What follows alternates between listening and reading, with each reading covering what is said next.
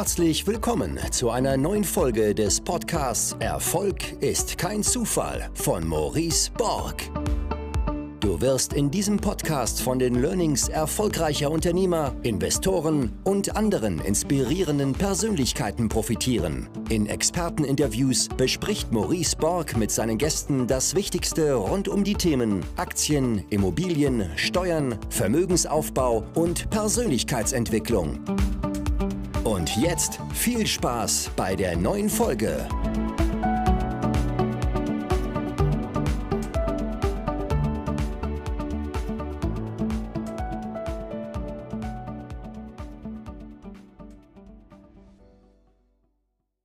So, herzlich willkommen zu einer neuen Folge des Podcasts Erfolg ist kein Zufall. Heute mit dem Unternehmer Alexander Keck, der ein Buch zum Thema Steuern und steuerliche Gestaltung, steuerliche Optimierung gerade in Bezug für Unternehmer geschrieben hat. Das Buch hat den Titel Weniger Steuern und mehr Vermögen. Und das habe ich ja ziemlich verschlungen. Ich glaube, ich habe keine zwei Tage gebraucht ähm, und habe es total inhaliert, weil mich dieses Thema ja auch sehr interessiert. Gerade GmbH Holding habe ich ja auch die letzten Jahre jetzt umgesetzt und äh, da bin ich auch nochmal auf ein Thema ge gekommen, die Pensionszusage, also Altersvorsorge mit GmbH, mit Holding, über das ich heute mal mit ihm sprechen will, möchte euch aber in dem Gespräch mit ihm einfach mal einen, einen Durchblick zu diesem Thema GmbH, Holding, steuerliche Optimierung für Unternehmer geben, weil am Ende des Tages lehrt ihr das keine Schule, lehrt ihr das auch nicht die Universität. Jedenfalls, ich habe Betriebswirtschaft studiert mit Schwerpunkt betriebliche Steuern und mir hat das keiner beigebracht. Äh, vielleicht gibt es da auch bessere Unis, ich weiß es nicht. Aber ja, deswegen die heutige Folge mit Alexander. Und ja, erstmal herzlich willkommen. Ja, also Maurice, ich bin äh, freue mich hier zu sein. Wie gesagt, ich, äh, wir kennen uns ja noch nicht so lange und äh, du hast jetzt schon so einen Einfluss auf mein äh, Leben ähm, ich ja, bin da jetzt dabei, auch zur, zur wichtigsten oder die wichtigste Stunde da Mitglied zu werden. Also ich bin einfach sehr, sehr dankbar, dich kennengelernt zu haben und freue mich natürlich jetzt auch über so einen Austausch mit dir. Ja, das war tatsächlich ja ein lustiger Moment. Ich glaube, letzten Samstag, also nicht den jetzt, den davor, äh, lese ich gerade dein Buch, guck auf mein Handy, ähm, sehe so DWS-Bewerbung und dann bewirbt sich genau der Autor, dessen Buch ich gerade lese. Also das war schon ein ziemlich cooler Moment. Äh, lass uns mal rein steppen hier ins Thema. Mhm. Ähm, ich glaube, du fängst auch in deinem Buch damit an. Warum ist denn überhaupt deiner Meinung nach die GmbH die beste Rechtsform für ein Unternehmen oder ab wann ist sie die auch? Ich glaube, immer ist es gar nicht der Fall, aber ähm, unter gewissen Voraussetzungen ist es auf jeden Fall der Fall. Ja. Genau, also wenn wir mal bei Rechtsformen sind, dann ja, wird das ja oftmals, also gerade auch wenn man BWL studiert hat oder so, dann wird da so eine Riesenmatrix mit allen möglichen Rechtsformen und Vor- und Nachteilen aufgemacht und es wirkt halt sehr komplex. Ähm, dabei ist es eigentlich recht einfach. Du kannst entweder als Person, als natürliche Person ein Unternehmen führen und das sind dann, wenn du es alleine machst, ist es ein Einzelunternehmen, das du gewerblich oder freiberuflich machen kannst. Ähm, oder wenn du es mit anderen machst, dann ist das eine Personengesellschaft, also eine GBR, Gesellschaft bürgerlichen Rechts oder eine offene Handelsgesellschaft, OHG oder eine Kommanditgesellschaft. Das sind also die Personenunternehmen. Und dann gibt es auf der anderen Seite die Kapitalgesellschaften. Und die Kapitalgesellschaften, also das ist die GmbH ist die häufigste Form und dann gibt es die kleine Form, das ist die UG und die große Form, die AG. So, und das äh, Wichtige daran ist, dass die Kapitalgesellschaften äh, juristisch eigenständige Personen sind. Und ähm, das heißt, du trennst damit dein, das Unternehmen juristisch rechtlich von dir als Person. Und das ist ja das, was wir ähm, als Unternehmer auch machen. Ja? Also wir, wir bauen ja ein Unternehmen auf, das auch ohne uns funkt, äh, funktioniert. Ne? Also wenn wir von der Selbstständigkeit zum Unternehmertum gehen, dann heißt das, wir fangen vielleicht selbstständig an, wir verkaufen unsere, unsere Dienstleistungen, mehr oder weniger ver verkaufen wir unsere Zeit. Und dann, wenn wir uns unternehmerisch immer stärker entwickeln, dann bauen wir ein System auf, wir bauen eine Maschine auf, die losgelöst von uns als Menschen funktioniert. Und deswegen ist das ähm, also das ist so der unternehmerische Grund, warum ich sage, die ähm, es macht halt durchaus Sinn, diese, diese Trennung, die wir wollen, auch rechtlich zu, zu vollziehen. Ja, das ist das Unternehmerische. Also es macht ganz, ganz viel am Mindset, wenn ich halt auch weiß, okay, ich muss mich an ein paar Regeln halten und das ist das Vermögen der Gesellschaft, ne? Und, und wirklich, ich baue halt ein System auf. Ähm, auch wenn ich jetzt nicht mehr wäre, das System läuft weiter. Ja? Und dazu kommt halt noch, solche Dinge wie Haftungsbeschränkungen, ja, je, je stärker ich wachse, desto schwieriger ist es, Haftungsrisiken zu überblicken. Äh, das ist halt das Schöne bei der GmbH. Ähm, diese Haftungsbeschränkung kommt halt daher, weil sie eigenes Vermögen hat und die Haftung halt auf das äh, die Haftung der GmbH auf das eigene Vermögen beschränkt ist, ja, ähm, solche Dinge. Und äh, das Schöne, das ist, sehe ich dann so als i-Töpfelchen ist, dass es halt steuerlich auch äh, deutlich günstiger ist. Ähm, das kommt aber tatsächlich, äh, ist jetzt gar nicht so unbedingt von der Rechtsform äh, oder davon, dass es losgelöst ist, aber es ist einfach so, ähm, die Kapitalgesellschaften haben halt eine viel größere Lobby als ähm, als als Personenunternehmen. Ne? Also ich meine, der ganze Mittelstand in, in Deutschland, das sind äh, und und Aktiengesellschaften, das sind halt Kapitalgesellschaften und äh, da steht es halt auch viel stärker im steuerlichen Wettbewerb also internationalen Wettbewerb. Ja? Also äh, deswegen denke ich auch langfristig, die, äh, die Unternehmenssteuern werden tendenziell eher weiter sinken, also zumindest nicht erhöht werden, während die persönlichen Steuersätze, da ist, glaube ich, eher Druck drauf. Du hast die, ähm, die beschränkte Haftung angesprochen. So eindeutig ist die gar nicht immer. Ich habe das letztens bei einem Kumpel von mir erlebt. Ähm, der hat mal vor ich glaube, vor zwei Jahren oder so. Der, der kommt eigentlich aus dem, aus dem, aus dem Online-Geschäft, ja. Und er sagte mit seinem Geschäftspartner, du, wir müssen auch mal was Richtiges machen. Wir machen so, wir machen so lange online und machen da auch gute Kohle und alles. Ja, wir sind da auch gut. Aber irgendwie hatten die das Bedürfnis in sich, mal was mit, mit Hand- und Fußgeld zu verdienen, ja. Und dann haben die aus einer Insolvenz heraus einen Bäckereibetrieb gekauft mit irgendwie 115 Filialen, ja. Ähm, und grundsätzlich dachten sie, das wäre auch ein ganz cooler Deal, weil das, das Firmengelände und so weiter ähm, hatte nach deren Kalkulation schon den Wert gehabt, für den sie bezahlt haben, sozusagen den, den Preis, den sie bezahlt haben, für, für alles quasi, ja. Dann äh, war das Business nicht ganz so einfach, wie sie sich das auch alles vorgestellt haben. Und bei diesem Betrieb, die haben dann auch so ganz groß deutschlandweit Krankenhäuser beliefert und also wirklich ähm, ähm, hm. großen, äh, großes Projektvolumen dort auch gehabt. Äh, und am Ende des Tages war denen gar nicht so bewusst, ob die gerade Plus oder Minus aktuell machen, weil die, weil die so viel unterschiedliche Zahlungseingänge und Momente hatten. Und was da dann passiert ist am Ende, war, dass die zu spät Insolvenz angemeldet haben. Also die hatten jetzt auch keinen Erfolg damit, ja. Ähm, aber dadurch, dass sie das nicht im Blick hatten, haben sie viel, viel zu spät ihre eigene Insolvenz angemeldet.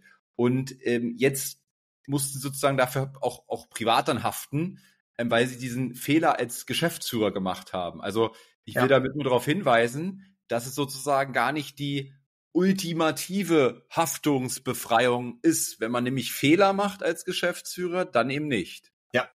Richtig. Tatsächlich, und das sind keine Fehler, heißt hier nicht falsche Entscheidung treffen, sondern Fehler heißt wirklich, also gerade in Richtung Insolvenz. Das ist so der große Punkt.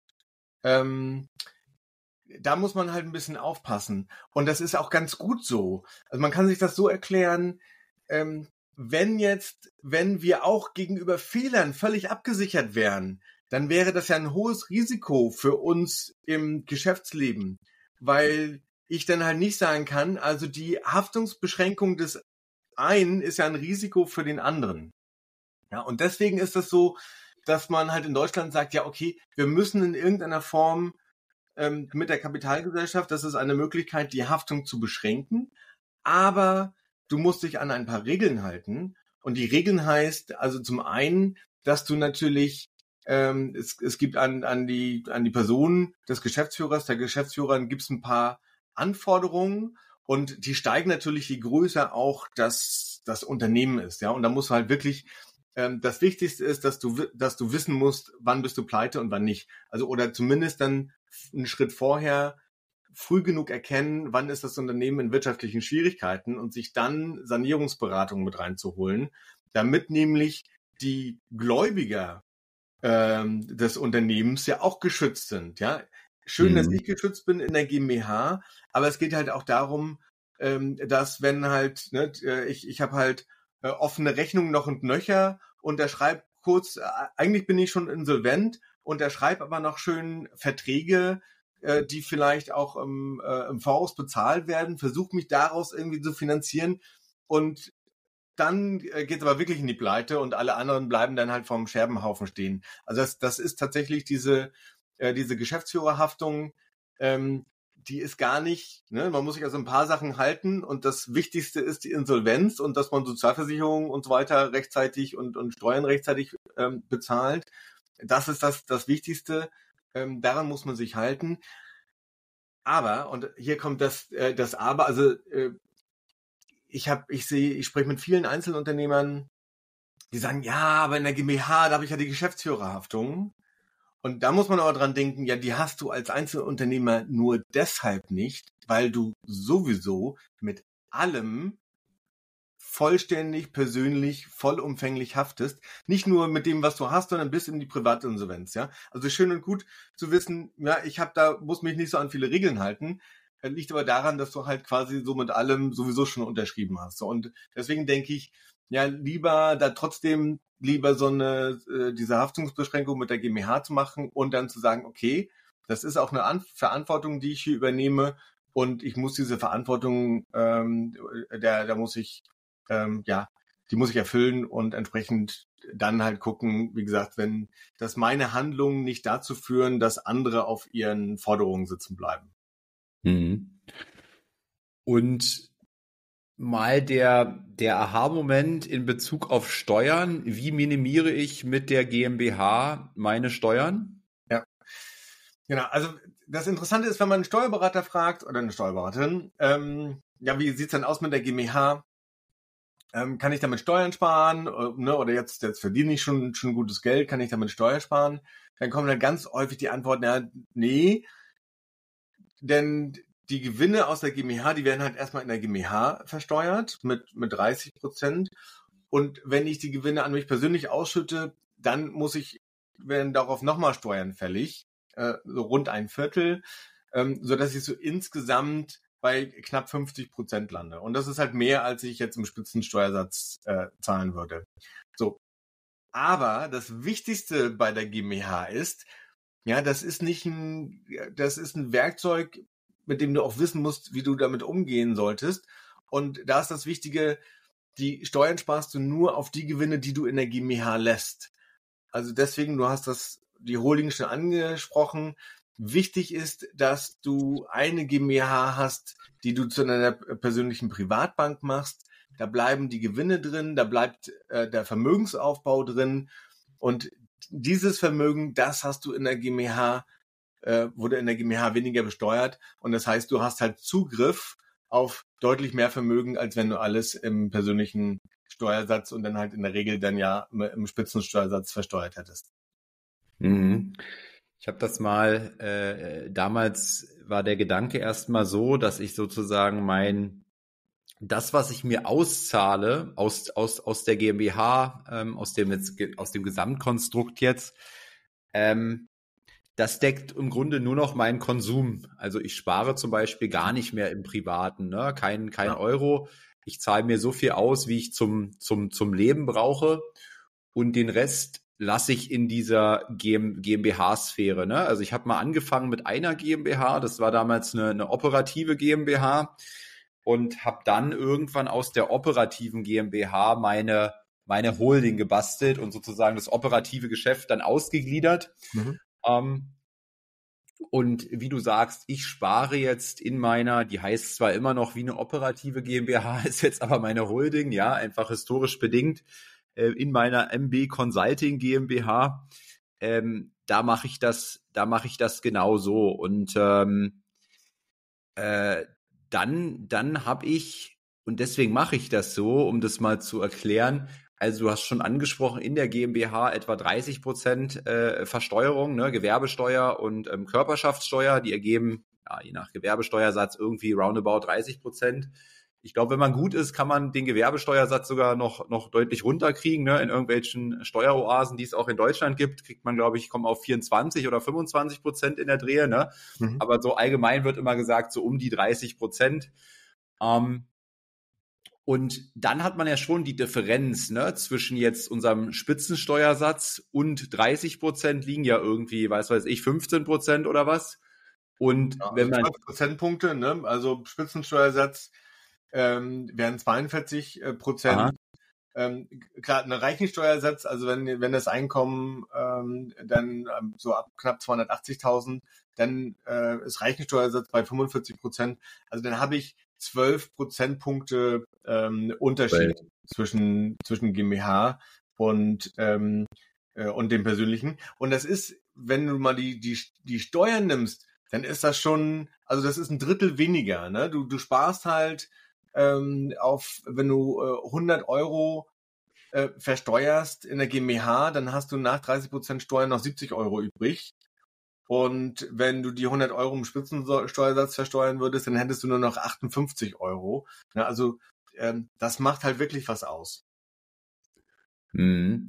Und wenn man jetzt diese Differenz eben investiert, anlegt über viele, viele Jahre und damit arbeitet, ne, bis meinetwegen zur Rente, also bei mir dann, weiß ich, die nächsten 30 Jahre oder was, dann würde ja allein, wenn ich das Ganze jetzt in den MSCI World nur stecken würde und nicht mal hebeln würde mit Immobilien, sondern einfach nur das äh, schon über die nächsten 30 Jahre entsprechend in den MSCI World lege, ähm, bei meinen Unternehmensgewinnen also was werden da 12 Prozent bedeuten?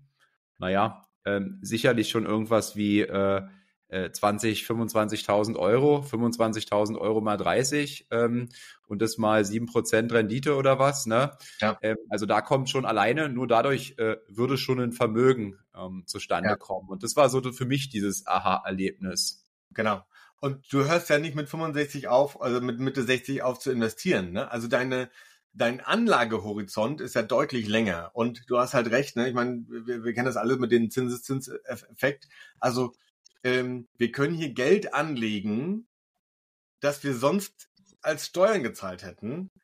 So, und das ist tatsächlich, ähm, sind, ist da der, der, äh, die Kapitalanlage in der Regel, äh, nämlich gerade mit, mit dem MSCI World, so ähm, ab 25 Jahren Anlagehorizont sind die Kapitalerträge auf die gesparten Steuern nochmal größer als die, als das, was ich an Steuern ursprünglich gespart habe. Also das ist wirklich allein durch diesen unterschiedlichen ähm, Steuersatz habe ich einfach in der GmbH deutlich, deutlich mehr Vermögen und das ist auch, also es ist relativ einfach, äh, selbst bei jetzt nicht äh, immens hohen Gewinnen, dass da eine hohe sechsstellige oder auch siebenstellige Summe zusammenkommt, die ich halt einfach mehr Vermögen habe, dadurch, dass ich in die GmbH gegangen bin.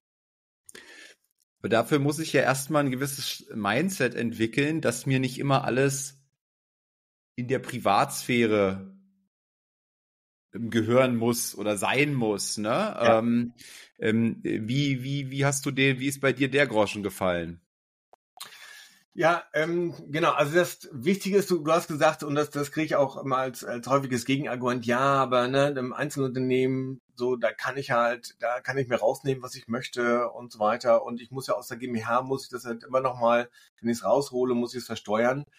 Ja, okay, aber ich kann ja auch trotzdem in der GmbH, kann ich ja mein Gehalt festlegen. Ne? Also ich kann ja, äh, so wie du es gesagt hast, wenn ich jetzt merke, mein Konsum steigt, ich brauche mehr Geld zum Lebensunterhalt, ja, dann erhöhe ich entsprechend mein, mein Gehalt.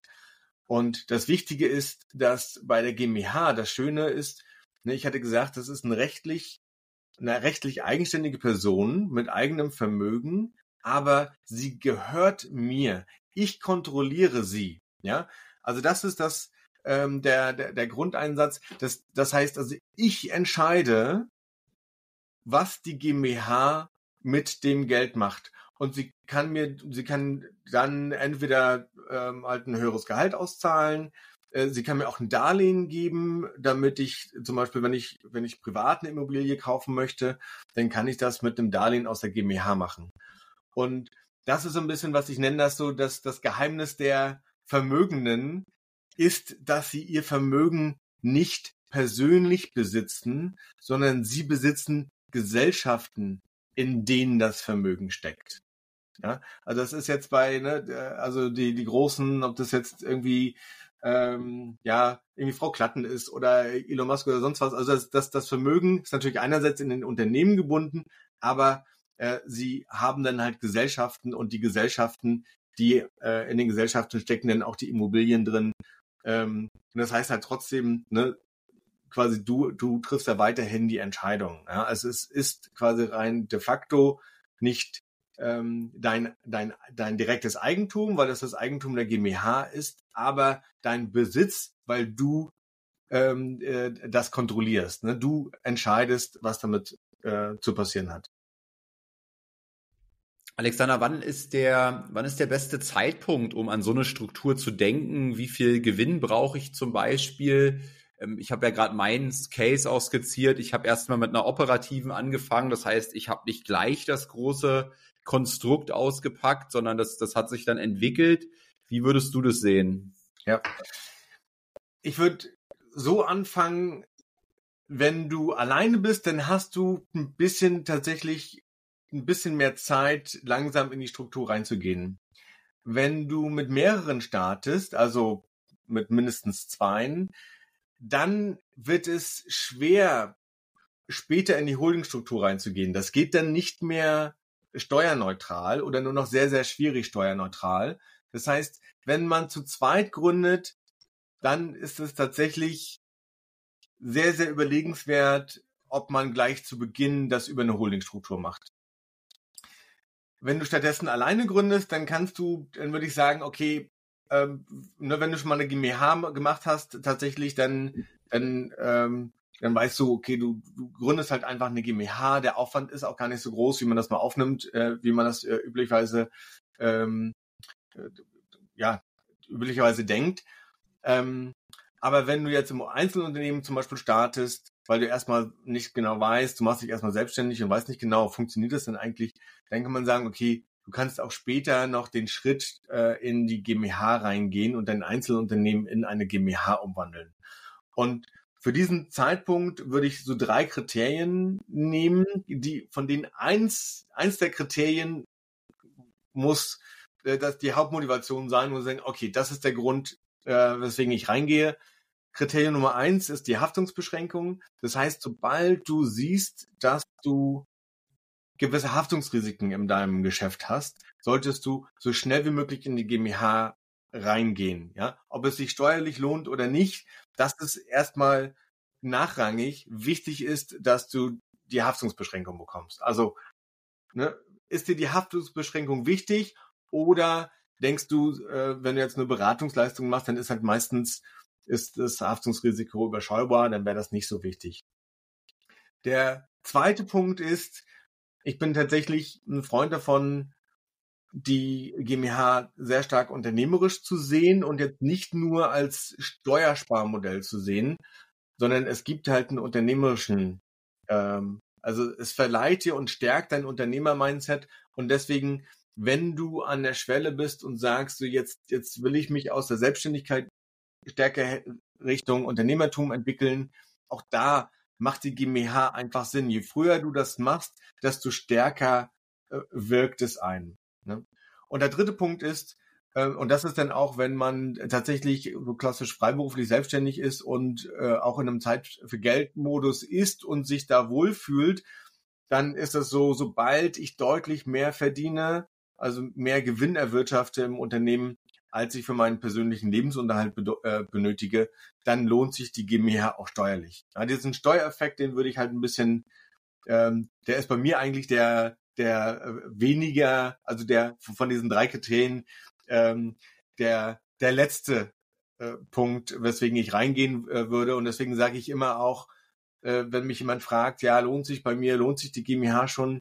Ich finde, du solltest die Entscheidung, gehe ich den Schritt in die GmbH, ja oder nein, den solltest du treffen können, ohne einen Taschenrechner, ohne einen Steuerrechner benutzen äh, zu müssen. Ja, wenn du halt einfach so groß sagen kannst, okay, ja, ich will die Haftungsbeschränkung oder ja, ich, ich bin in der unternehmerischen Weiterentwicklung oder ja, ich verdiene halt deutlich mehr, als ich äh, brauche. Das heißt, es bleibt in der GmbH was übrig. Insofern lohnt sich das auch schon steuerlich.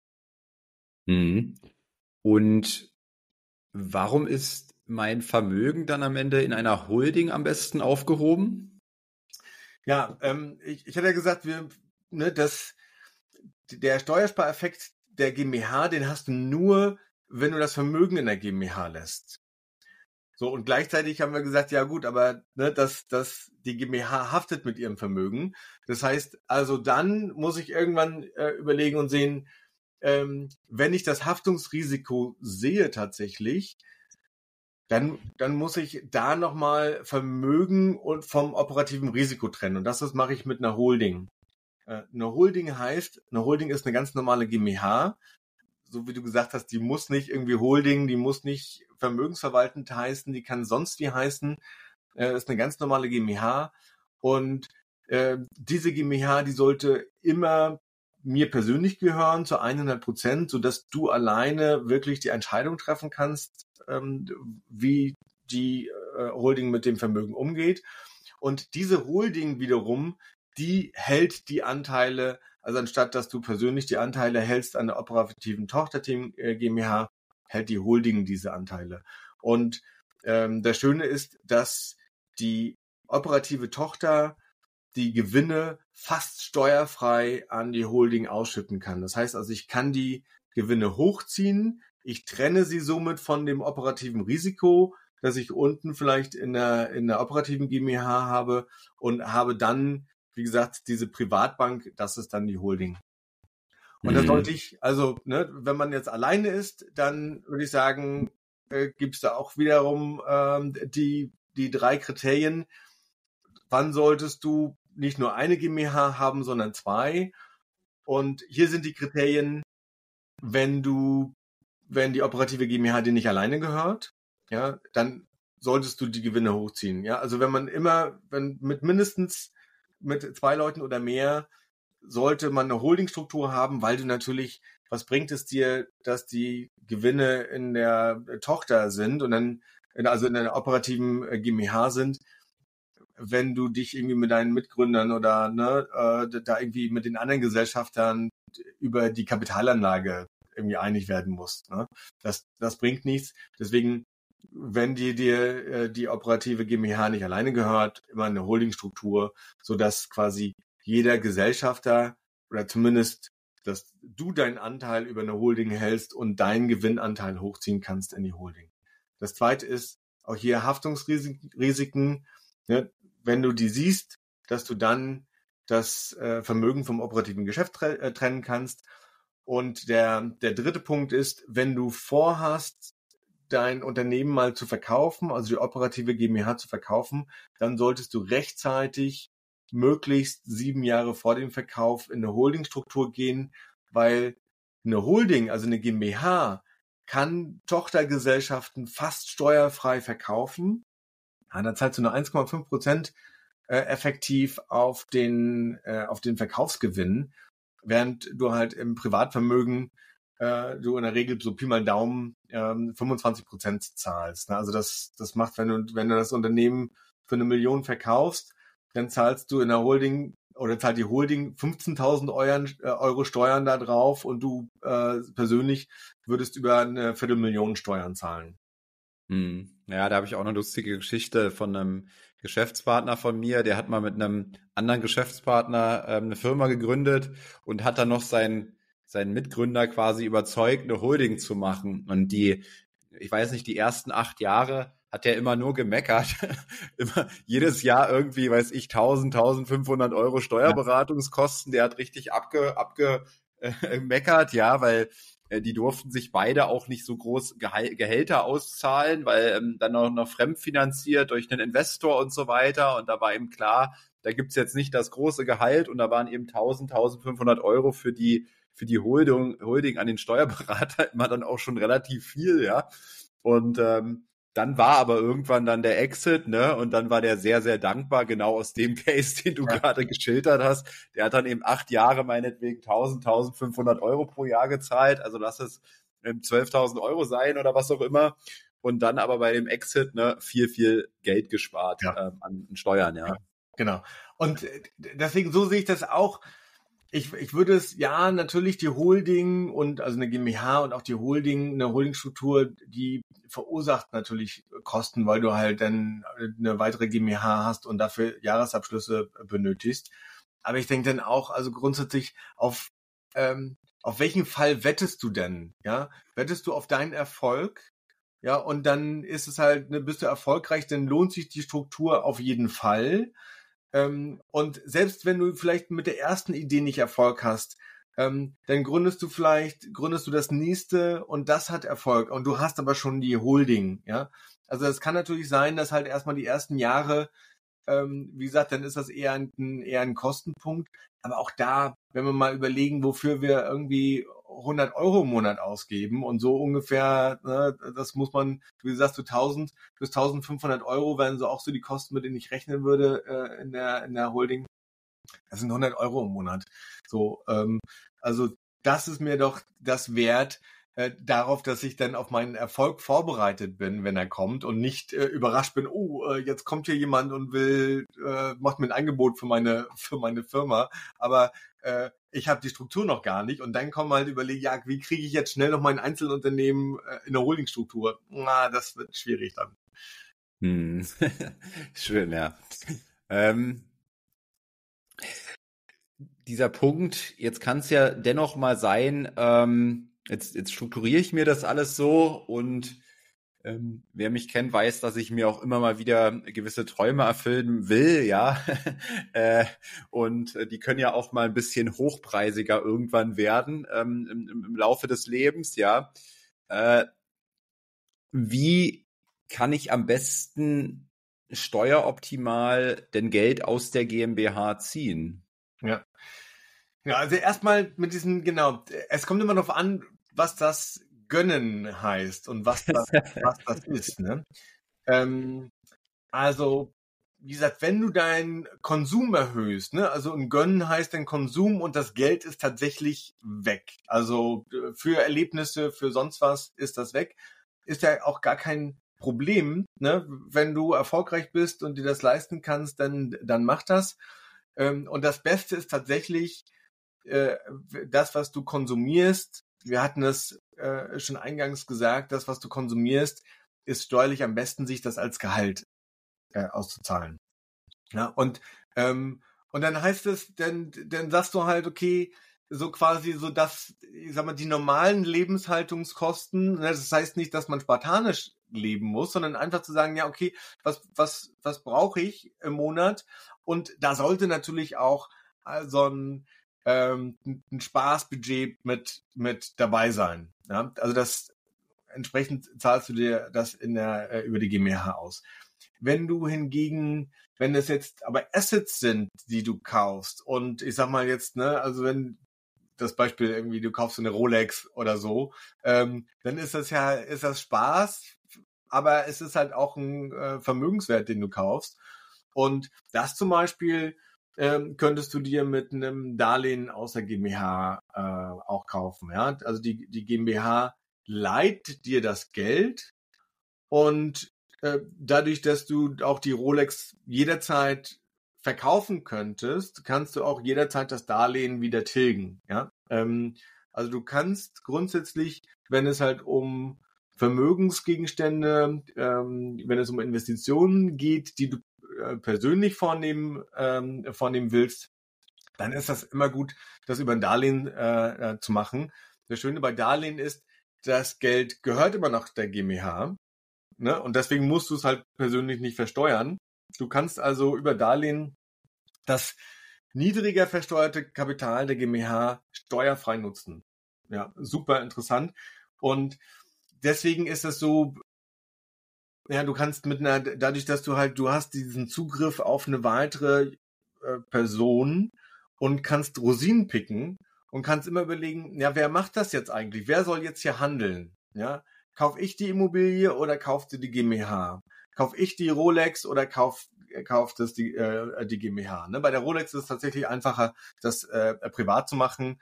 Ähm, so, auch bei Bitcoin in der Regel, ne? also je nachdem, du kannst immer überlegen, ich oder die GmbH, während wenn du zum Beispiel in Einzelaktien investierst, dann ist das in der GmbH steuerlich deutlich sinnvoller. Ja, und da jeweils zu sagen, ähm, wer handelt hier eigentlich und, äh, und äh, wer hätte jetzt hier den, den Vorteil, das ist das Schöne an der, äh, an der GmbH. Und du hast ja noch eine, eine, noch eine dritte Beziehung, dadurch, dass du ja angestellt bist, also nehmen wir mal den, man, man muss sich nicht anstellen, äh, man kann also auch bestellter Geschäftsführer sein ohne Anstellungsvertrag. Aber nehmen wir mal an, äh, du äh, stellst dich in der, in der GmbH an, sei es in der operativen GmbH oder in der Holding, dann kannst du auch die, Vorste die Vorteile von Angestellten nutzen. Beispiel Inflationsausgleichsprämie, dann kannst du jetzt bis äh, zum, zum Ausgleich der, der, der Inflation kann man sich da 3000 Euro steuerfrei auszahlen. Das können Einzelunternehmerinnen und Einzelunternehmer können das nicht, weil sie keine Angestellten sind. So, und da kannst du mal gucken, auch das, du hattest Pensionszusage gesagt, ja, auch das, das äh, Stichwort betriebliche Altersvorsorge geht halt, weil du angestellt bist in der GmbH. Und ich, ich finde dieses Rosinenpicken, finde ich so perspektivisch halt sehr, sehr gut, weil ich dann sagen kann, ja, egal, mir ist eigentlich fast egal, wie die Steuergesetze sich ändern oder auch generell die Gesetzgebung sich ändert. Ähm, ich sehe einige Gründe, warum die GmbH immer bevorteilt werden wird in einigen Bereichen. Aber ich kann immer agieren, ja, ich bin halt nicht nur eine Person, ich kann immer agieren und ich kann immer ähm, äh, immer Rosinen picken und kann das immer so optimieren, dass ich also auch bei sich ändernden Gesetzen eigentlich immer ganz gut bei wegkomme. Und deine These war ja auch, dass die Gesetze in Bezug auf GmbHs sich nicht so krass verschlimmern können, da eben die, ähm, die GmbHs, die Aktiengesellschaften etc., da die eine starke Lobby im Hintergrund haben und äh, die Politik auf diese Lobby eben angewiesen ist, ne? weil das unsere äh, Wirtschaftsunternehmen sind. Das heißt, da wäre jetzt deine These erstmal auch so, dass es nicht zu krass verschlimmert werden kann, ne? weil sonst ja. gehen die Firmen alle weg. Ja, Genau, also ähm, das ist halt genau die, diese, also die, eine starke Lobby, ne, der deutsche Mittelstand äh, sind zu großen Teilen Aktiengesellschaften ähm, äh, und, und, und GmbHs.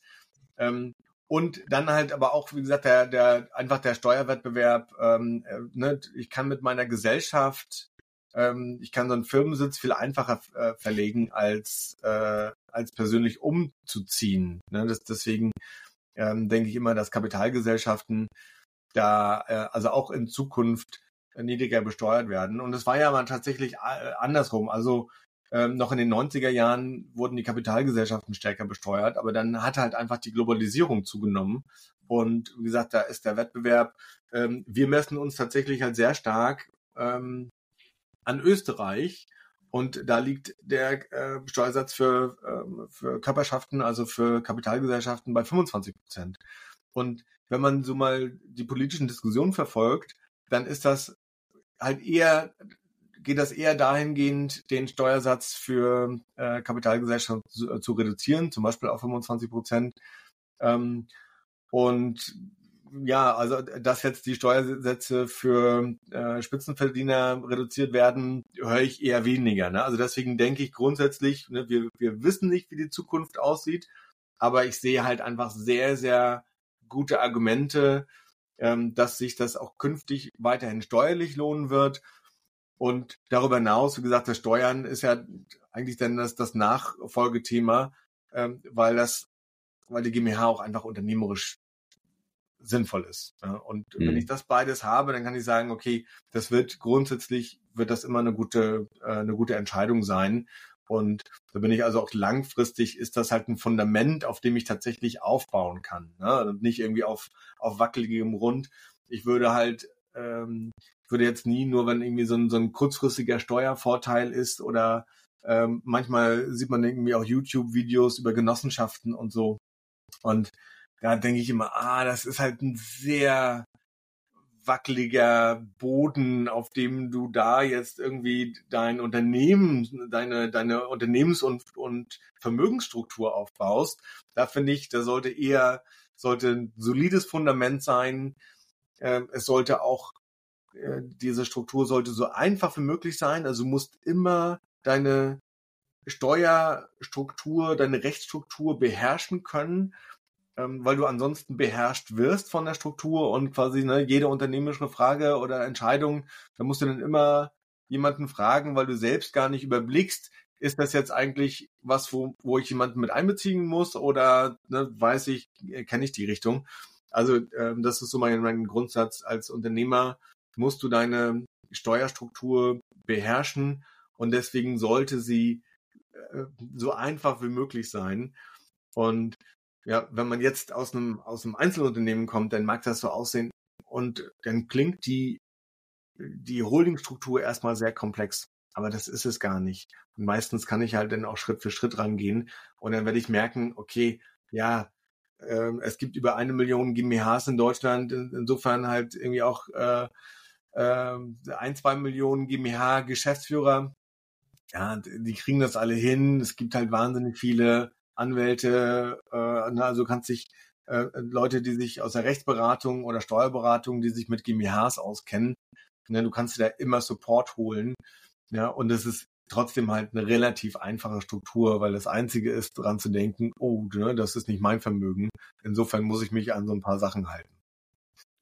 Ja, das ging auch mir so. Es klingt ja immer alles sehr komplex, juristische Personen, und so weiter. Am Ende ist es ein Aktenordner in einem Schrank, ja. ja. Ähm, ähm, ne? Und äh, äh, man muss, man muss natürlich ein bisschen was, äh, was dazu wissen oder sollte was dazu wissen und deswegen eben auch ähm, sehr dein Buch äh, zu empfehlen, weniger Steuern und mehr Vermögen. Bei dir ja auch das Spannende, dass du gar kein Steuerberater bist, sondern das Ganze als Unternehmer mal durchdrungen hast, äh, das Thema und eben nicht deine Ausbildung vom Finanzamt genossen hast, wie im, im Steuerberater, sondern da eher in diese Thematik reinschaust. Ich fand noch gerade spannend, was du gesagt hast, als alter Uhrenliebhaber mit der Rolex. Warum, warum ähm, ist es denn nicht gut, zum Beispiel mit meiner Spardose, wenn ich jetzt meine Holding, die sehe ich ja immer als meine Spardose an, ja. Mhm. Ähm, und äh, da ist ja dann auch immer Kohle drin und ähm, jetzt mit den Jahren wurden meine, ähm, wurden meine Uhren auch auf die Schiele immer teurer. und die sind ja, wenn du da die richtigen Uhren ähm, bestellst oder überhaupt erst mal rankommst an diese Uhren, sind das ja tatsächlich auch gar nicht so schlechte ähm, ähm Assets, ja, ähm, ähm, wo du halt teilweise Dinge kaufen kannst. Jetzt eine, eine Patek Philippe Nautilus zum Beispiel, weiß ich nicht, Listenpreis 55.000 ähm, die war schon mal in Blau, ich glaube bei über 300.000 Graumarktpreis. Die, die Preise sind ja jetzt auch alle runtergekommen, ja. Aber ich glaube, die liegt einfach immer noch bei 130, 140 auf dem Graumarktpreis, ja. Das heißt, du machst und ja auch schon Schnitt, wenn du da, wenn du an die überhaupt rankommst. Also ich komme auch nicht ran, aber wenn ich dann kommen würde, wäre es natürlich für mich auch ein Brett privat irgendwie zu sagen, hier 55.000 ähm, ähm, ähm, gehe ich jetzt in das Geschäft und kaufe die. Ähm, über die Holding würde das anders aussehen. Warum kann ich die nicht äh, oder warum rätst, rätst du nicht dazu, die dann über die äh, Holding zu kaufen? Das Problem in der, wenn du das in der Holding kaufst, also grundsätzlich, ja, ähm, also äh, sowas guckt sich das Finanzamt halt immer genau an, ne? Ähm, und dann sagen die, ja, ist das jetzt wirklich ne, so Gewinnerzielungsabsicht und äh, ne, wo ist so Kapitalanlage? Also kann man alles verargumentieren, eben weil es ja doch auch Anlagegüter sind. Aber das Hauptproblem ist genau das, was du besprochen hast. Wenn du die für 50.000 kaufst, nehmen wir an, du hast, du kriegst die noch für 50.000 und dann geht sie hoch, hoch auf 300.000, dann ist das so, in der GmbH musst du diesen äh, Veräußerungsgewinn, ja, wenn du sie verkaufst, musst du halt voll versteuern. Mit äh, dann entsprechend ne, diese 250.000 Gewinn, ähm, 30 Prozent Steuern drauf, heißt 75.000 Euro gehen weg an Steuern. Und da ist es so ähm, in, im Privatvermögen, ähm, ne, wenn du jetzt nicht irgendwie gewerblichen Handel damit machst, sondern ne, du hältst sie und ähm, dann kannst du sie halt nach, nach einem Jahr steuerfrei verkaufen. Ne? Äh, ähnlich wie auch Bitcoin. Ja?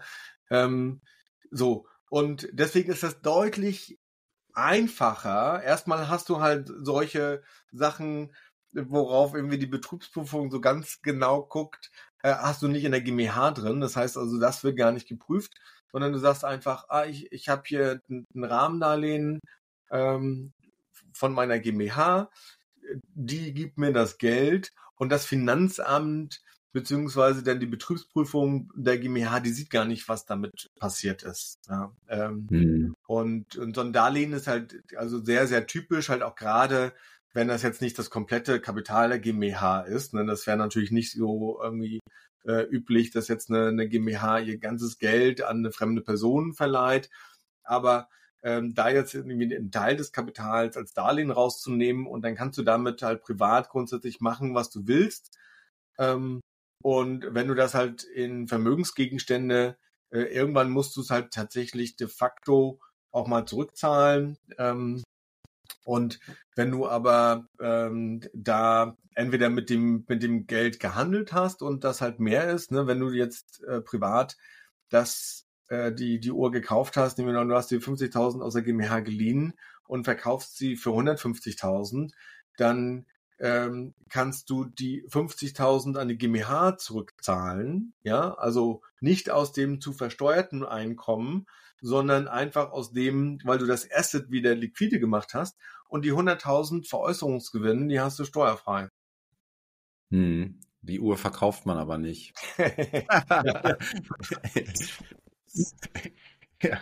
Ähm, nee, ja. aber gut verstanden. Und wie, aber der Zins bei sowas, der wäre ja in der Privatsphäre. Also ich müsste ja auch einen Zins, genau. einen marktüblichen Zins da ansetzen. Ja, genau. Und ähm, die sind ja jetzt gerade auch nicht so gering. Das heißt, ich hätte im Privaten hätte ich einen Zinsaufwand, den ich nicht absetzen könnte, weil ich davon ja eine Uhr gekauft habe. Ja. Und in der GmbH hätte ich eine Zinseinnahme, die ich wiederum versteuern muss, ne?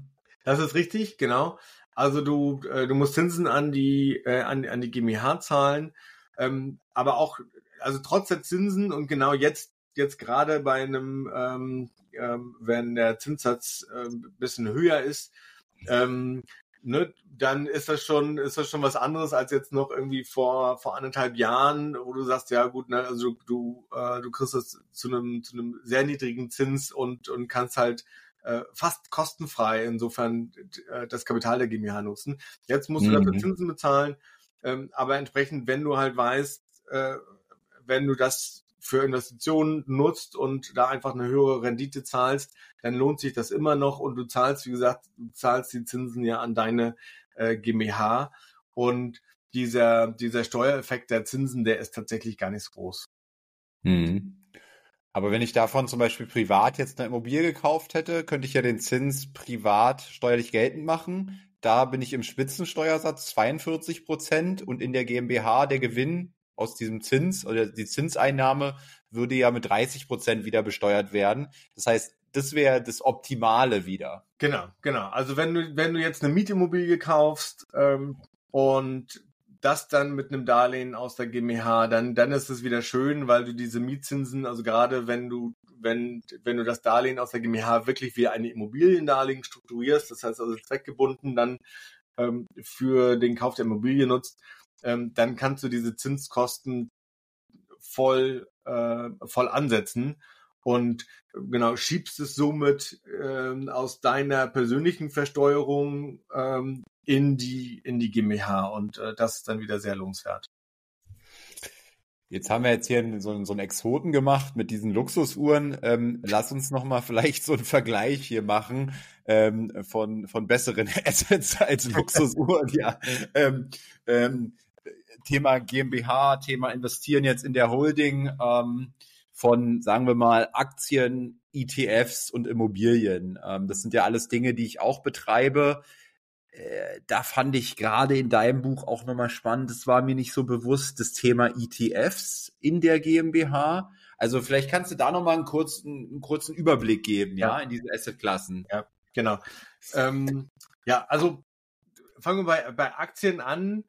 Ähm, bei Aktien ist es so, dass die ähm, also Veräußerungsgewinne auf Aktien, die sind in der GmbH fast steuerfrei. Da zahlt die GmbH nur 1,5 Prozent Steuern drauf, ähm, während du im Privatvermögen ähm, musst du Abgeltungssteuer, ne? da wird das quasi von vornherein von, vom Depotanbieter wird, wird das einbehalten, ähm, musst du Abgeltungssteuer äh, äh plus Solidaritätszuschlag, also sind, bist du bei 26,5 Prozent Steuern. Also Wachstumsaktien sind in der GmbH ähm, sehr gut aufgehoben. Bei Dividenden, da hat die GmbH leichte, äh, leichte Nachteile. Ähm, also so eine Dividendenstrategie, die kann man also durchaus im Privatvermögen machen.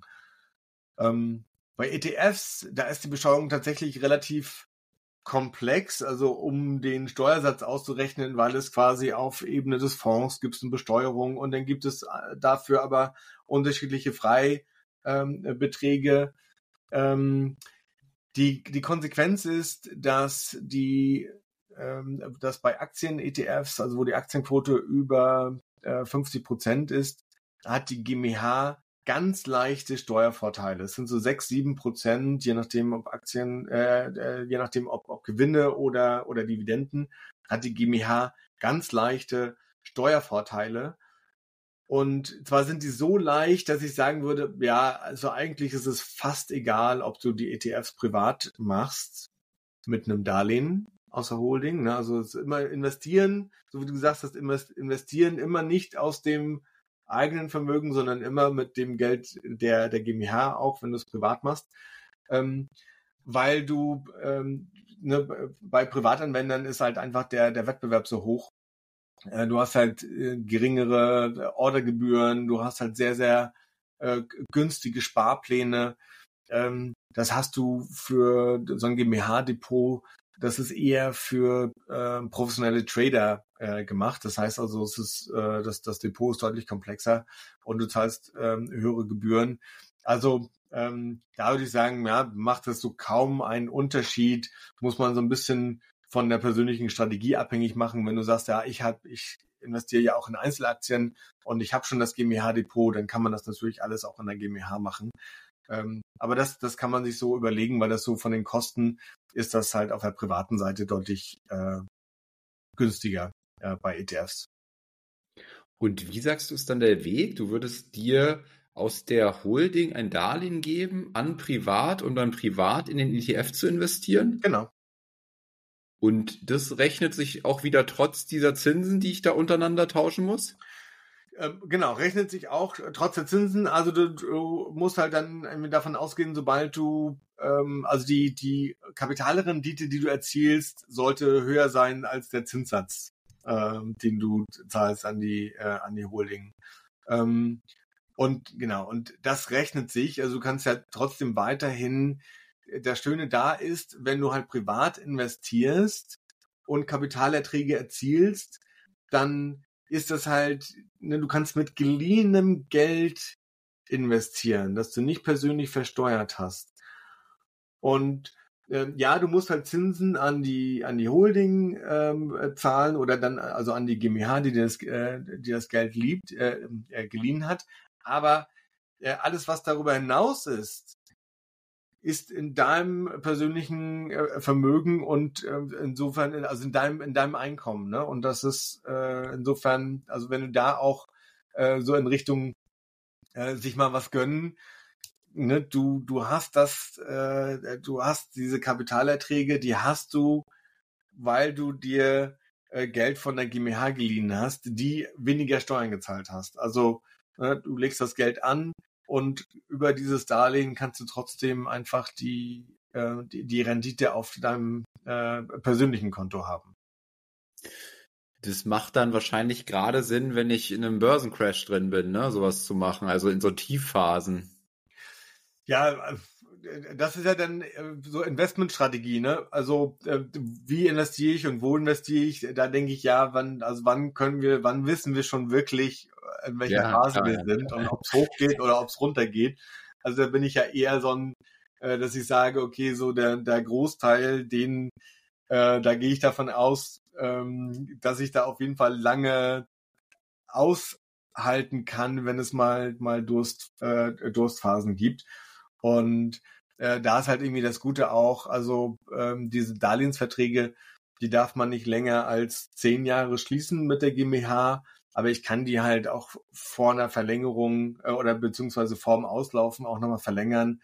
Das heißt also auch in der GmbH, ich kann mir das, das Geld der GmbH tatsächlich auch über lange Zeiträume äh, leihen.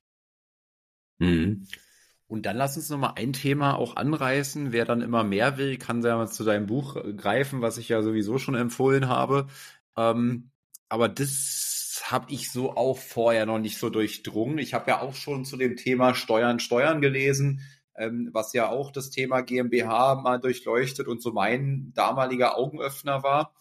Ähm, deins fand ich im Übrigen noch mal besser. Ähm, äh, hat mir nochmal irgendwie äh, mehr gefallen, nochmal noch mal, noch mal einen Ticken strukturierter aufbereitet. Fand den Steuern, Steuern auch nicht schlecht. Ähm, wie gesagt, bin, bin dem Buch ja auch sehr dankbar gewesen. Ähm, aber was ich jetzt hier nochmal spannend fand, ist die Fragestellung, wie baue ich mir mit Hilfe eines Holding-Konstruktes eine steueroptimale Altersvorsorge auf? Denn ja, beim Thema Altersvorsorge, glaube ich, muss ich meinen Zuhörern nicht erklären, dass man da was machen muss. Ja. Genau, also äh, jetzt im, zu Steuern Steuern ist tatsächlich auch äh, ist auch ein gutes Buch. Mir war es wichtig und das hat mir da so ein bisschen gefehlt. Deswegen dachte ich, also da ist durchaus Bedarf da, mal selbstständigen Unternehmern so wirklich Schritt für Schritt mal so eine Strategie aufzuzeigen. Und deswegen, ich beschreibe in, im, in, im Buch, kannst du mal äh, auch in die Kamera, ja, also, ja. Ähm, genau, weniger Steuern, mehr Vermögen, ähm, beschreibe ich fünf Steuerhebel. So, und wir haben jetzt die ersten beiden gemacht. Also die erste ist tatsächlich GmbH und dann die Holding. Ja, also ohne diese zusätzliche Person habe ich sehr, sehr wenig Gestaltungsmöglichkeiten, weil ich ja immer nur mich als natürliche Person habe. Also erst mit einer GmbH habe ich Möglichkeiten, Steuern zu gestalten. So, und genau, dann, dann beschreibe ich das und das, die Pensionszusage, das ist der Steuerhebel 5, ne, also es baut immer weiter aufeinander auf, ähm, ist die, die Pensionszusage und wie gesagt, das, das Schöne ist, dass äh, du ja einen Anstellungsvertrag mit der GmbH schließen kannst und weil du dann angestellt bist, kannst du eine betriebliche Altersvorsorge machen. Und ich bin normalerweise, bin ich kein Fan von betrieblicher Altersvorsorge, ähm, wie auch von den meisten so Versicherungsprodukten äh, für die Altersvorsorge, sondern ich denke, Altersvorsorge heißt Vermögen aufbauen. Und das Blöde bei diesen Versicherungsprodukten wie auch bei einer betrieblichen Altersvorsorge ist, dass in der Regel alles das, was ich einzahle, ist weg. Ne? Bis, bis ich es dann als Rente irgendwann mal ausgezahlt bekomme. Aber äh, ich denke dann, ja, je mehr du, und ich finde das so traurig, gerade also für Angestellte, die auch vielleicht nicht so gut verdienen, je mehr sie in die Altersvorsorge eingezahlt haben, desto weniger Eigenkapital haben sie, um sich zum Beispiel eine Immobilie zu kaufen ja, desto mehr Fremdkapital müssen sie aufnehmen, äh, um eine Immobilie äh, zu kaufen. Und dann muss man sich das mal vorstellen, ja, ich habe das Geld, äh, von dem ich weiß, und jetzt, jetzt, jetzt sind die Zinsen ja tatsächlich wieder ein bisschen höher.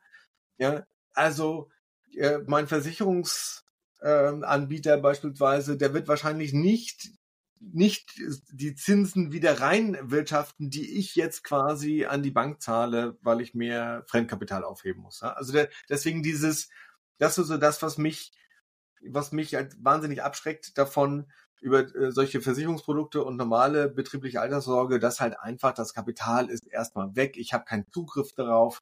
Und ich denke, so Altersvorsorge, ja, mehr Vermögen heißt mehr Freiheit je größer meine Freiheit, gerade als äh, wenn, wenn du selbstständig bist oder Unternehmer bist, dann machst du ja damit was, dann kannst du sagen, ah, ich habe jetzt Bock auf dieses Projekt. Ich muss nicht unbedingt ähm, darauf gucken, dass ich jetzt heute oder morgen schon Geld damit verdiene. Ähm, ich kann Nein sagen zu, zu Kunden, zu Projekte, auf die ich eigentlich keine Lust habe. Ähm, während du vielleicht, ne, wenn wenn es halt wirklich drückt, dann musst du halt äh, ja häufiger Ja sagen, als, äh, als du eigentlich möchtest.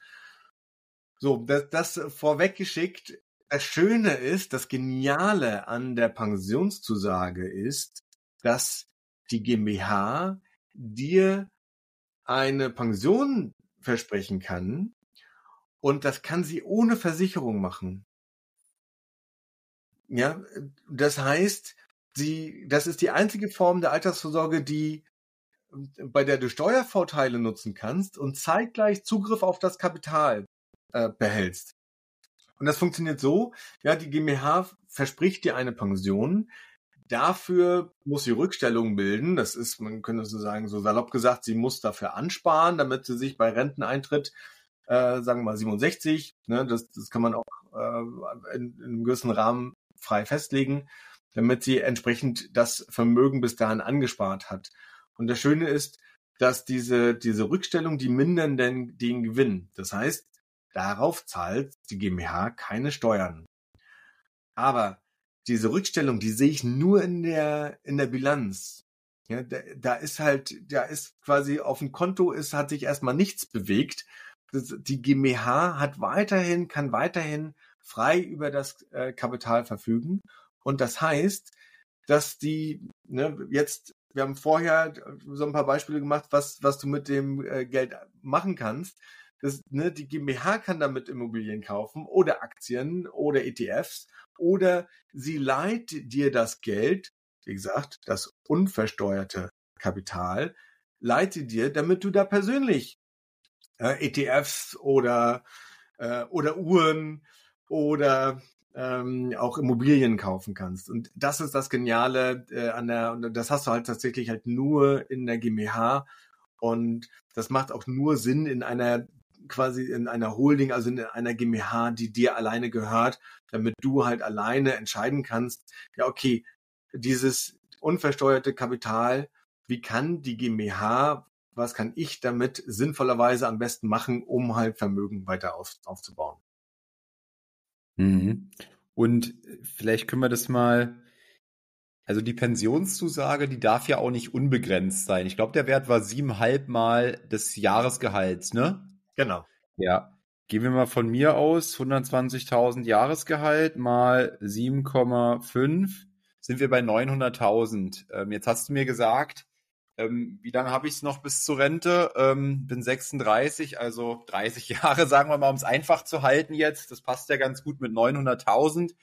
Jetzt äh, ist diese jährliche Rückstellung, die ich bilde, ähm, ja nicht linear verteilt, ne? Glaube ich. Ich meine, jetzt am Anfang wird die ein bisschen höher sein und so weiter. Aber tun wir jetzt einfach mal so, äh, dass sie auf 30 Jahre linear wäre, dann wäre das ja im Jahr 30.000, ähm, die ich an Rückstellung ähm, bilden würde und ne, und die die sozusagen in diesem Jahr jetzt Aufwand sind. Ne? Also mal angenommen, ich habe ich hab 100.000 Euro Gewinn jetzt, jetzt mhm. bilde ich diese Rückstellung von 30.000, dann habe ich nur noch 70.000 Gewinn. Das heißt, auf diese 30.000 habe ich kein, keine 30 Prozent äh, Steuern gezahlt. Mal ganz Pi mal Daumen sind das 10.000 Euro mehr, äh, die ich jedes Jahr mehr habe, nur an Steuerersparnis, um sie zu investieren. Und wie du gerade beschrieben hast, kann ich davon wiederum Aktien, Immobilien, ETFs, was auch immer kaufen, beziehungsweise dann auch wieder Darlehen äh, vergeben. Und jetzt hier, ich habe ja vorhin mein eines Beispiel schon mal genannt, ähm, wo schon über 30 Jahre ein Millionenvermögen entsteht, ja. Und wenn man das jetzt auch wieder rechnet, über ähm, 30 Jahre wahrscheinlich, ähm, ähm, entsteht da auch wieder ein Millionenvermögen, also das zweite ja. Millionenvermögen schon ja. entdeckt. Ja, genau. Ja, also ich kann nur sagen, äh, genau, also du hast das perfekt ähm, beschrieben. Ne? Man, man, man sieht, du hast das Buch intensiv gelesen und auch verstanden. also da äh, genau, ich finde ja genau gerade die, die Verständlichkeit, ne, man muss halt so ein paar Sachen, diese Sachen, die musst du als Unternehmer selbst verstehen, um dich dann zielgerichtet beraten zu lassen und dann zu sagen, okay, jetzt will ich das halt umsetzen, jetzt lasse ich mich da von der Steuerberatung oder auch irgendwie ähm, rechtlich beraten. Ähm, genau, also du hast das perfekt ähm, beschrieben. Genau so funktioniert die äh, Pensionszusage. Und ähm, so zu dem, die, ne, die, mit der Begrenzung. Äh, diese Begrenzung, die sind, äh, da gibt's noch ein paar andere äh, Voraussetzungen, die erfüllt werden müssen. Also du kannst das auch nicht in der ganz neuen GmbH machen. Ähm, und das hat immer mit der Fremdüblichkeit zu tun. Ja, also Fremdüblichkeit, das ist vielleicht auch nochmal so als, als Prinzip, ja, äh, dadurch, dass ähm, uns die GmbH gehört, können wir das, könnten wir das natürlich auch sehr stark ausnutzen, ja. Und ähm, da sagt äh, der, äh, ich sag mal jetzt der, der Fiskus, der sagt ja, okay, du kannst halt grundsätzlich alles machen, aber das muss fremdüblich sein. Das heißt, muss grundsätzlich in einem üblichen Rahmen liegen, das, was die GmbH auch mit einem fremden Geschäftsführer gemacht hätte. Und da sagt man, ja gut, ähm, einen fremden Geschäftsführer, den, den würde jetzt, äh, da würde man jetzt auch eine, ähm, eine Pensionszusage, so eine Pension auch nicht überdotieren. So. Und, und da leitet sich dann, da gab es eine, gab's also ganz, ganz, ganz viele Gerichtsurteile, wo dann so einzelne Regeln äh, und Voraussetzungen dann sich sehr, sehr klar herauskristallisiert haben. Ähm, das Interessante ist aber, wenn du jetzt zum Beispiel, ähm, dein Gehalt wird ja vermutlich steigen, weil dann auch deine, deine Lebensunterhaltungskosten ähm, steigen. Und dann ist das vielleicht in 20 Jahren liegt das Gehalt bei, bei 250.000 Euro. Da ist es einfach äh, verdoppelt äh, in 20 Jahren. Heißt, dass die GmbH dann auch die Pension aufstocken kann. Ne? Die ist dann nicht eingefroren, sondern sie darf halt jeweils nicht höher sein als das letzte, äh, als das siebeneinhalbfache des letzten Jahres Bruttos. Also insofern, wenn du das Gehalt erhöhst, dann kannst du auch da nochmal äh, rauflegen und also die äh, GmbH kann da die Pension nochmal erhöhen. Cool. Alex, es ist ja zierisch schnell vorbeigegangen hier. Eine Stunde und sechs haben wir schon. Dann lass uns mal hier einen Break machen. Ich glaube, ich habe es schon gesagt. Ne? Wer, wer, wer mehr wissen will, ähm, denke, gute Basis ist, dieses Buch mal zu lesen. Ähm, dann kannst du ja noch mal kurz sagen, was, was, was bietest du jetzt in dem Rahmen an, da du ja kein Steuerberater bist, aber dennoch äh, bist du ja da auch unternehmerisch aktiv äh, ja. in, in, in, diesem, in diesem Bereich mit deiner Firma unternehmergold.de. Ähm, vielleicht hier nochmal einen kurzen Pitch. Ja, genau. Also das, was ich zeige, du hast unternehmergold.de angesprochen. Also ähm, wer diese fünf Steuerhebeln, die ich im, im Buch beschreibe, wer dann nochmal so einen Einblick haben möchte, kann gerne auf unternehmergold.de in den Newsletter kommen. Da beschreibe ich quasi in den ersten fünf E-Mails, beschreibe ich diese äh, fünf Steuerhebel, wenn man quasi vor dem Buchkauf nochmal so ein bisschen rein ähm, äh, luschern möchte. Ähm, mit Unternehmergold ist meine Aufgabe äh, oder sehe ich meine Aufgabe, dann bei der Umsetzung der Steuerhebel äh, zu helfen. Ja, also du hast bei, bei jedem Schritt, wenn du jetzt vom Einzelunternehmen in die GmbH gehst beispielsweise, dann sind halt so viele Entscheidungen zu treffen und ich sehe mich da als quasi unternehmerischer Sparingspartner, weil die meisten ähm, Entscheidungen, die sind eher aus unternehmerischen Gesichtspunkten zu treffen ja, damit du da das entsprechende Vorwissen hast, mit dem du dich dann zielgerichtet beraten lassen kannst. Ja, dass du nicht dann, dass ich dich nicht alleine lasse und sage, ja, jetzt, jetzt versuche ich das irgendwie mit meinem Steuerberater zu machen und, ah, und der ist irgendwie jetzt nicht so, äh, nicht so unterstützend. Ja, dann hast du wenigstens, hast du von mir die richtigen Argumente und wenn du merkst, okay, vielleicht ist das auch nicht die, die richtige Beratung für das, was ich vorhabe, dann habe ich halt auch ein, ein gutes Netzwerk, ähm, über das du dann einfach ein, ein, äh, eine, eine entsprechende äh, Steuerberatung dann bekommst, die dich auch gestaltend beraten kann und nicht nur irgendwie deine, deine Steuererklärung macht, machst. Sehr cool. Dann sage ich besten Dank, Alexander. Und an euch wie immer die Bitte, den Podcast äh, zu bewerten.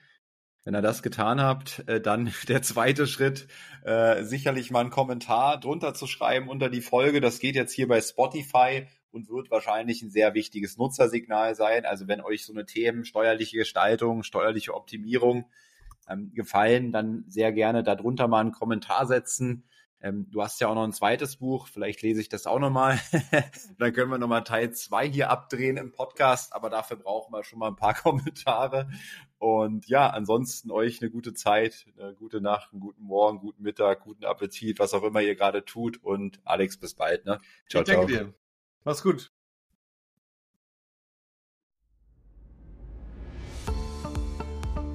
Das war eine weitere Folge des Podcasts Erfolg ist kein Zufall von Maurice Borg.